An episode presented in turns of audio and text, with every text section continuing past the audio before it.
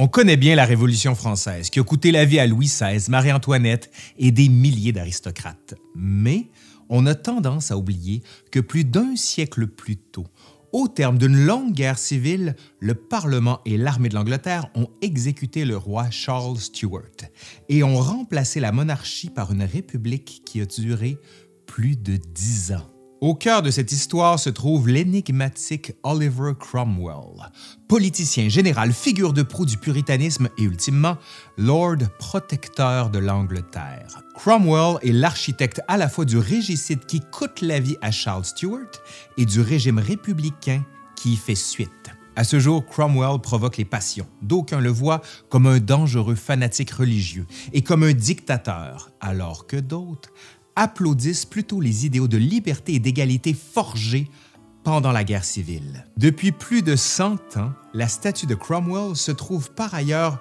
juste à l'extérieur du Parlement, à Westminster. Mais qui donc est Oliver Cromwell? Comment réussit-il à prendre les rênes non seulement de l'armée anglaise, mais encore du pays lui-même?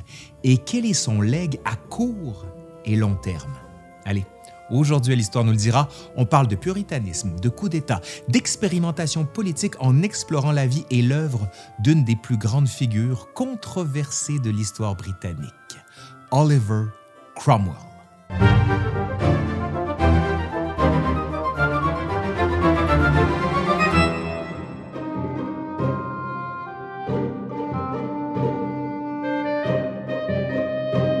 Cromwell naît au printemps 1599 dans une famille de la petite gentry au centre de l'Angleterre. On ne parle pas de grande aristocratie ici. Non, les ancêtres de Cromwell étaient des artisans, plus spécifiquement des brasseurs de bière. On connaît peu les détails de la jeunesse de Cromwell, mais il semble mener une enfance et une adolescence confortables. Au début de l'âge adulte, il étudie même brièvement à Cambridge.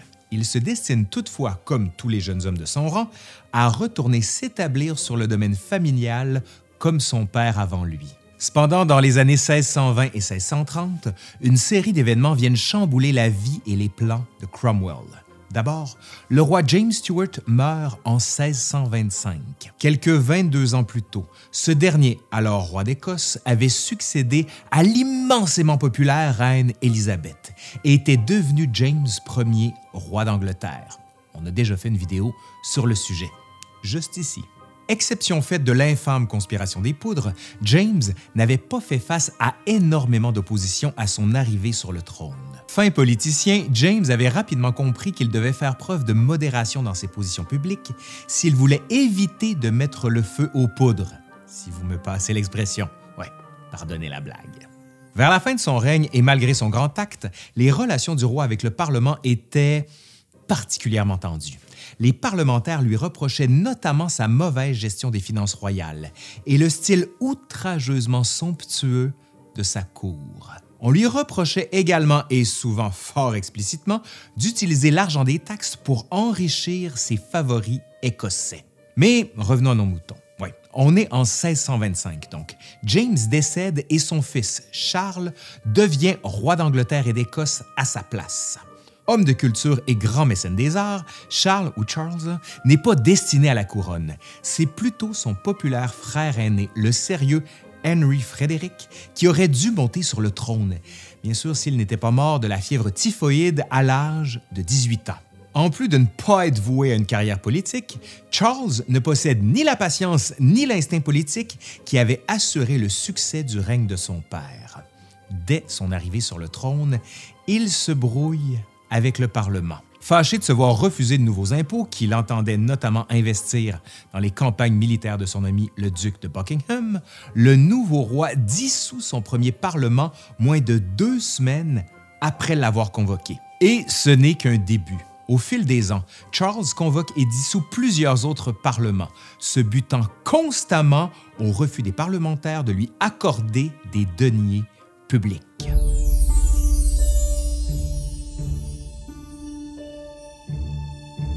Quand Charles annonce encore une fois sa volonté de convoquer un Parlement en 1628, Oliver Cromwell décide de tenter sa chance à Westminster.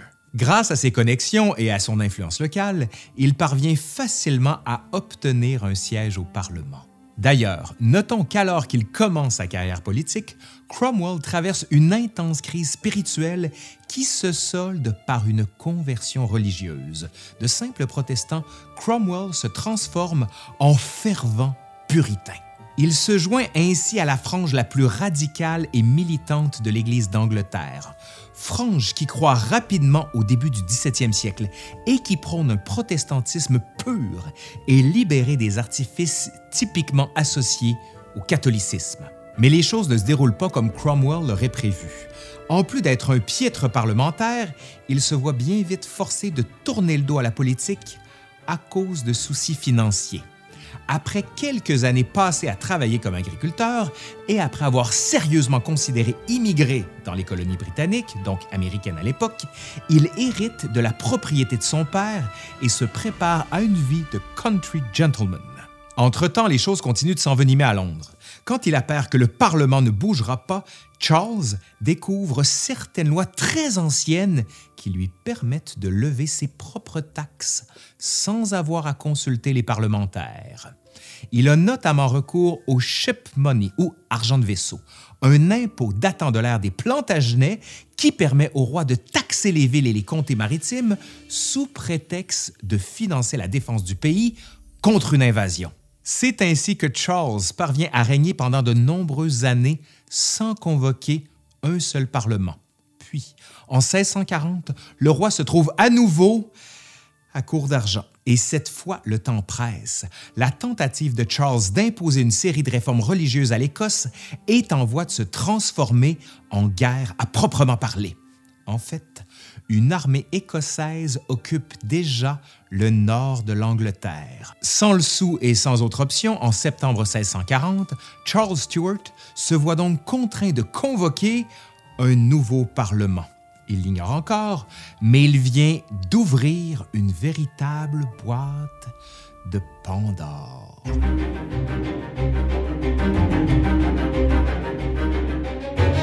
Le premier Parlement de 1640, adéquatement surnommé le Short Parliament, est dissous après trois semaines seulement.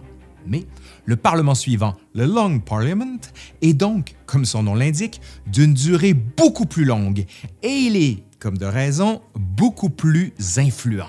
Et c'est au sein de ce Long Parliament de 1640 que notre cher Oliver Cromwell s'illustre vraiment pour la première fois sur la scène nationale. Représentant Cambridge et fort de nombreux appuis chez les puritains, Cromwell se range naturellement du côté de la faction la plus radicale parmi les parlementaires, et ce tant sur le plan politique religieux. Dans ses premiers jours au Parlement, il prend la parole pour dénoncer les agissements tyranniques du roi et pour exiger des réformes limitant le pouvoir royal. Il n'hésite d'ailleurs pas à s'en prendre à la femme de Charles, la catholique et française Henriette Marie. Et Cromwell n'est pas le seul à perdre patience avec le roi. Dominé par des politiciens futés et habiles, le Long Parliament accepte d'octroyer des fonds à Charles à condition qu'il accepte en retour une série de réformes constitutionnelles qui restreigneraient considérablement son autorité et son pouvoir réel. En 1641, la tension monte d'un cran. Une guerre civile éclate en Irlande. Un coup d'État royaliste est écrasé en Écosse et, vers la fin de l'année, le Parlement présente au roi Charles une longue liste de doléances, pompeusement nommée la Grande Remontrance. En janvier 1642, croyant avoir trouvé une solution pour se sortir du gouffre, Charles ordonne l'arrestation pour trahison de cinq députés en pleine chambre des communes. La tentative du roi d'imposer son autorité est un échec complet. En plus de le couvrir de ridicule, les actions de Charles convainquent plusieurs parlementaires qu'il a l'intention ferme de les empêcher de siéger. Il n'en faut pas plus pour que la crise politique que traverse l'Angleterre se transforme en guerre civile.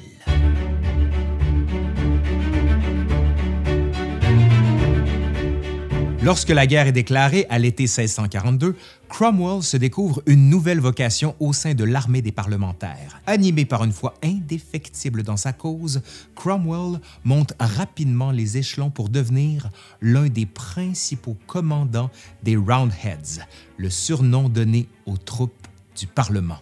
Surnommé Old Ironsides par ses pairs, Cromwell contribue notamment au développement de la New Model Army, une armée permanente et professionnelle comptant au bas mot 22 000 soldats divisés en 11 régiments magnifiquement bien commandés. Le début de la guerre voit une série de victoires répétées pour les Roundheads, qui écrasent par ailleurs l'armée des royalistes, les cavaliers, à Nasby en 1645.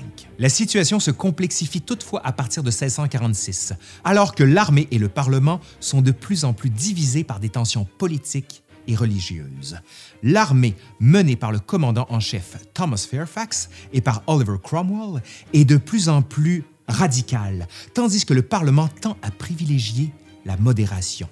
Charles, qui entend bien profiter des divisions qui sévissent dans les camps ennemis, forme des alliances secrètes avec certains ennemis du Parlement.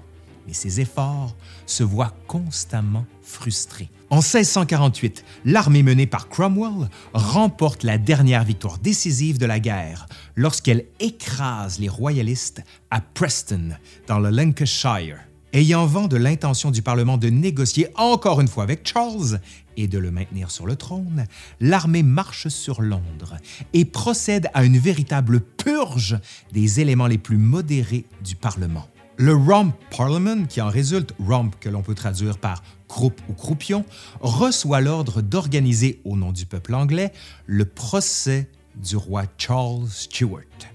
C'est ainsi que le 30 janvier 1649, après avoir été reconnu coupable de haute trahison et condamné, et je cite, comme tyran, meurtrier et ennemi public au terme d'un procès, le roi Charles Stuart est décapité à Whitehall. Le même jour, la monarchie est abolie.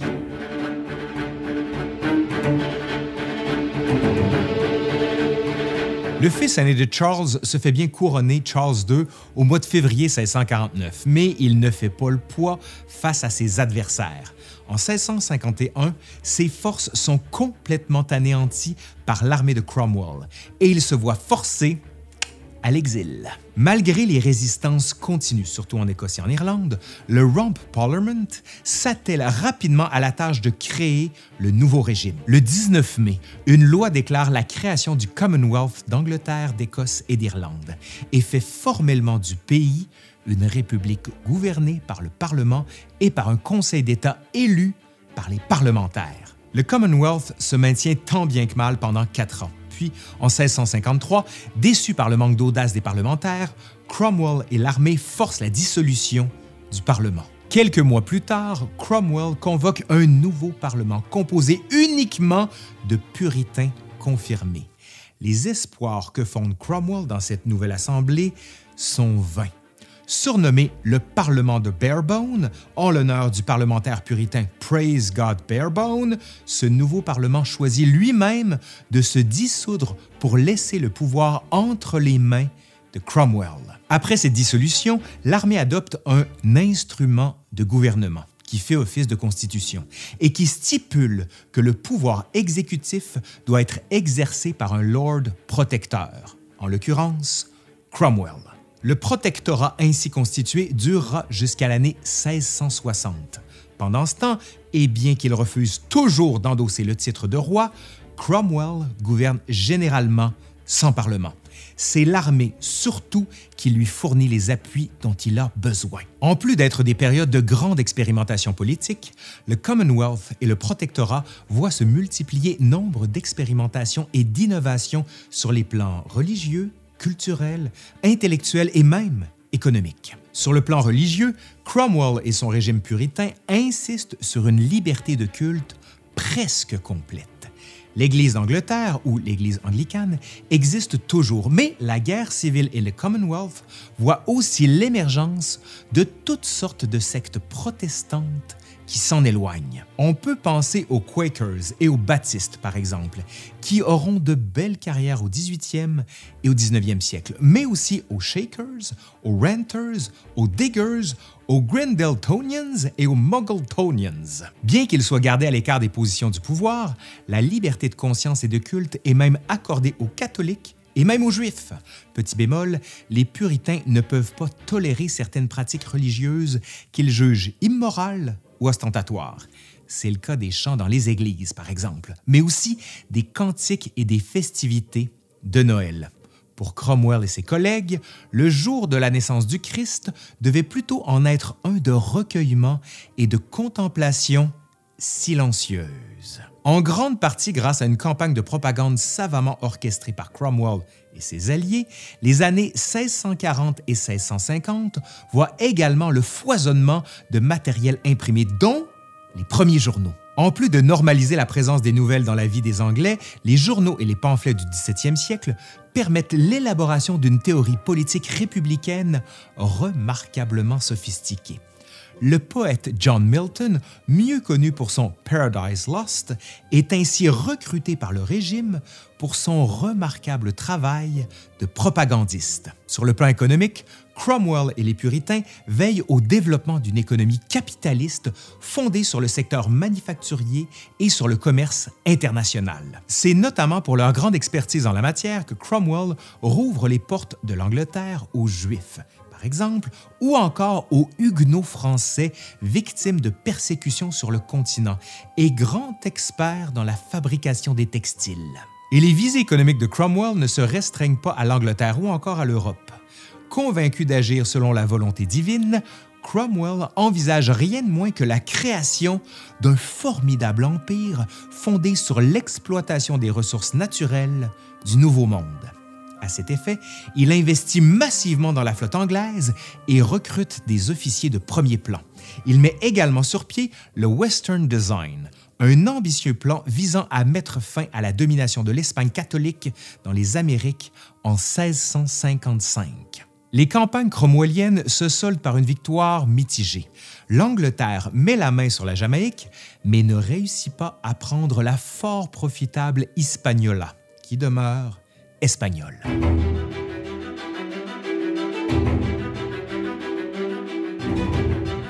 À 59 ans, Oliver Cromwell s'éteint le 3 septembre 1658.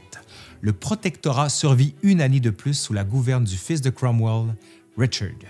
Mais le régime est grandement affaibli et Richard, qui n'a pas l'autorité naturelle de son père, finit par abdiquer. Rapidement, le Rump Parliament se réforme pour gouverner à sa place peu après, le général George Monk, qui avait combattu des deux côtés pendant la guerre civile, marche sur Londres et force le Parlement à admettre les membres autrefois exclus par Cromwell. Un Convention Parliament voit bientôt le jour et, sous l'influence de Monk et des nouveaux membres royalistes, on vote pour la restauration de la monarchie en 1660. Charles II Stuart, jusque-là en exil sur le continent, regagne sa contrée natale et monte enfin officiellement sur le trône de son père. Surnommé le Merry Monarch pour son amour des plaisirs et de la chair, du théâtre, mais aussi des festivités en tout genre, Charles II est un roi populaire. Son régime fait presque oublier à ses sujets les années troubles de la guerre civile et du Commonwealth. En plus, il ramène les festivités de Noël. Cromwell, de son côté, n'a même pas le temps de se retourner dans sa tombe. Quelques trois ans après sa mort et douze ans jour pour jour après l'exécution du roi Charles Ier, on déterre le cadavre du régicide, on le soumet à un procès et on le pend à la potence publique avant de le décapiter. Pendant près de 25 ans, soit jusqu'en 1685, sa tête est exposée sur une pique à l'extérieur de Westminster. Quel est donc l'héritage d'Oliver Cromwell? Force est d'admettre qu'il est fort mitigé. Cromwell a certainement causé beaucoup de tort alors qu'il était à la tête des armées parlementaires. En Irlande surtout, sa répression a été d'une rare violence. Dans un épisode célèbre et controversé, il aurait ordonné le massacre de plus de 2000 personnes de Drogheda, une ville peuplée d'à peine 4000 âmes à l'époque. Sur le plan politique, de plus, la révolution libérale qui aurait été envisageable au milieu du 17e siècle ne s'est pas matérialisée. L'expérience républicaine de l'Angleterre s'est rapidement soldée par un régime militaire autoritaire, puis par le retour de la monarchie. Mais on peut difficilement réduire Cromwell, le Commonwealth ou encore le protectorat à la violence ou au militarisme. C'est aussi dans le creuset de la guerre civile et de ses suites, sous la plume d'un John Milton ou de John Locke notamment, que l'on voit émerger un premier discours politique qui exige l'imposition de limites claires au pouvoir royal et qui envisage un degré de souveraineté populaire. Ainsi, la guerre civile et le Commonwealth pavent la voie à la glorieuse révolution de 1688.